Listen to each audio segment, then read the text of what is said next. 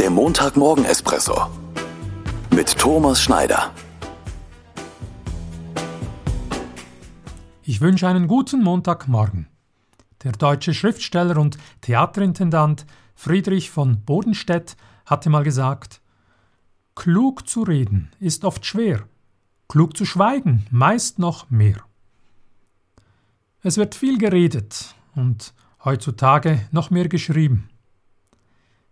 Deshalb schweige ich jetzt und lasse das Zitat für sich sprechen. Klug zu reden ist oft schwer, klug zu schweigen meist noch mehr. Auf in die neue Woche. Muss ich tatsächlich immer alles sagen, was ich denke? In welchen Situationen werde ich in dieser Woche einfach mal schweigen? Ich wünsche dir, Ihnen einen guten und selbstbewusst schweigsamen Wochenstart. Bis zum nächsten Montag.